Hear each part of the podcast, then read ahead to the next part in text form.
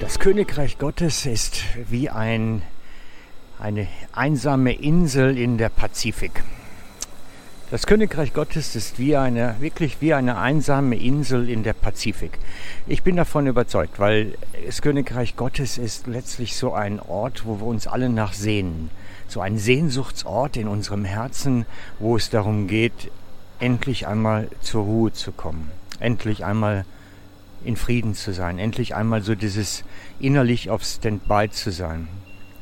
Darum haben so viele Menschen die Corona-Zeit geschätzt, weil es endlich mal ein wenig ruhig geworden ist in ihrem Leben. Und wenn ich hier auf dem Bahnhof stehe, ist es eigentlich der Ort für das Gegenteilige, weil hier ist ein Ort der Unruhe. Hier ist Gekribbel und Gewabbel, das ist fast wie im Ameisenhaufen an einigen Stellen. Um diese Uhrzeit vielleicht nicht, aber wenn später dann die Pendler wieder zurückkommen von der Arbeitsstelle, ist hier wie ein Ameisenhaufen, wo sie Ameisen, die Arbeitsameisen, sich alle gegenseitig umrennen. Und darum glaube ich, unser Leben ist eigentlich von der Unruhe geprägt, ist so ein Ort, die, der eigentlich grusig ist und wo man sich nicht wohlfühlen kann. Und, und darum ist bei uns in tief in unserem Herzen, bei uns allen, so ein Ort verankert, so eine Sehnsucht verankert nach diesem Ruheort nach diesem Ort, wo man endlich einmal schnufe kann und ruhig sein kann. Manche bauen sich ihr privates Haus, ihr Grundstück, ihren Garten so auf, dass sie sich dort das Paradies auf Erden um die eigenen vier Wände irgendwie errichten, was natürlich nur so lange funktioniert, wie sie dann alleine da drin hocken.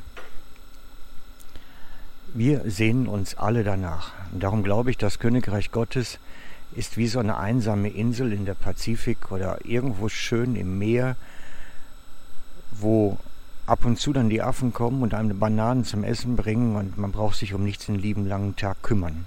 Es ist ein Ort, wo man einfach sein kann. Und ich glaube, dieser Begriff des Seins können ist ein ganz wichtiger Begriff.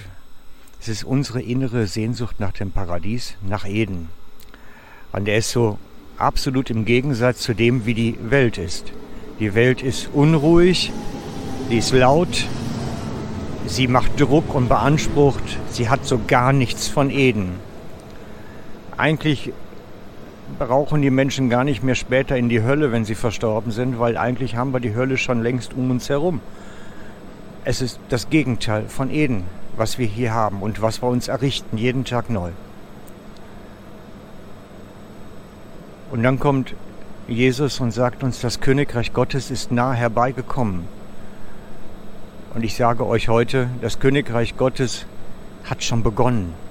Ihr könnt schon einen Vorgeschmack auf dieses Paradies, auf Eden, auf diese innere Ruhe bekommen.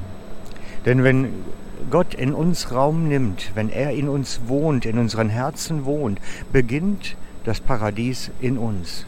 Es beginnt eine innere Ruhe, eine innere Gelassenheit, eine innere Zufriedenheit. Wir können sein. Wir müssen nicht mehr machen, sondern wir können sein. Und ich glaube, dass das so ein Ausdruck ist von dem, was hier auf Erden bereits möglich ist und später dann in Eden beim Vater vollendet wird. Und darum sage ich euch, das Königreich Gottes ist wie eine Insel in der Pazifik, wo man einfach Ruhe findet. Und dieser Vorgeschmack dafür ist in uns, dieser Ruheort, dieser Ort des Seins können, des nicht mehr machen müssen, des nicht mehr ackern müssen, des nicht mehr sich profilieren müssen. Alles das, was so Hölle ist, was wirklich der Albtraum des Lebens ist. Sondern wir dürfen durch Gott in uns in Eden bereits einen Vorgeschmack bekommen, in uns. Und ich wünsche mir so sehr, dass du dieses erlebst für dich, für dein Leben, dass du dieses Paradiesische in dir entdeckst neu. Ich lade dich ein. Es ist nicht weit. Du kannst es erreichen. Ciao für heute, euer Frank.